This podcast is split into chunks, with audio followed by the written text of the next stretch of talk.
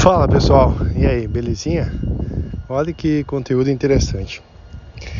A gente sempre está falando sobre ter resultado, sucesso, né? Enfim, é ser feliz na vida. Mas é, eu vi esses dias um conteúdo que achei super interessante e falei, cara, eu vou fazer igual, que assim a pessoa talvez perceba que ele esteja fazendo isso e aí mude ah, o jeito de, de fazer as coisas. Então vamos lá. Algumas formas de você ser um cara altamente bem fracassado, né? Ou seja, é como diz, tá numa merda total e assim a vida começa a ser sofrida. Como que você consegue fazer isso, né? Simplesmente você pode fazer da seguinte forma: não ter responsabilidade nenhuma pela sua vida. Tudo o que acontece é culpa dos outros, principalmente quando não dá certo. Né? Se não deu certo isso, é por causa da sua esposa, por causa do seu marido, por causa dos filhos, governo, é, presidente, é o coronavírus, enfim, é tudo menos você. Então esse é o caminho muito bom para você ter fracasso. Sempre está culpando os outros, não a você mesmo. Outro uh, fator interessante é aquele cara que é vítima, né?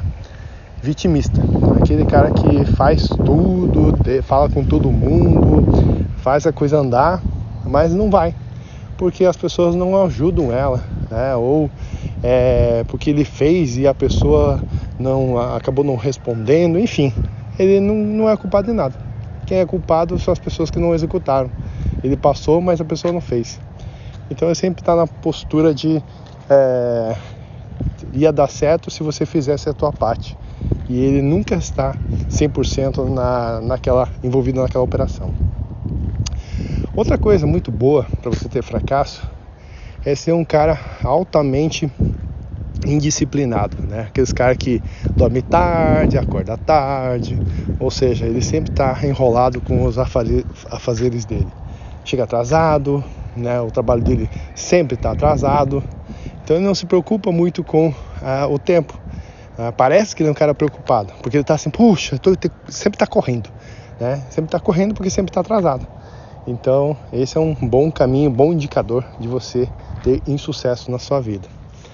Outra coisa que, que é interessante também, pessoas que é, não têm sucesso são aquelas pessoas que acabam não conseguindo interpretar as informações, né? Claro, a informação, uma boa informação é aquela que a pessoa entende, não aquela que está sendo transmitida. E é muito mais difícil do que a gente imagina, porque às vezes a gente está comunicando uma coisa e a pessoa está entendendo outra e executa outra totalmente diferente. Então você tem que criar processos para que isso não, não aconteça, esse erro. Né? Tem que se certificar que realmente a pessoa entendeu aquilo. E é muito complicado. Então, esses são alguns fatores que te ajudam a, a alcançar o sucesso. É, aliás, o insucesso. E para finalizar, uma coisa que é muito evidente às pessoas que são altamente é, aceleradas, né? Ele quer, ele abre um negócio hoje, ele quer ter resultado amanhã, né? Se não, anteontem, inclusive, antes de abrir ele já quer ter resultado.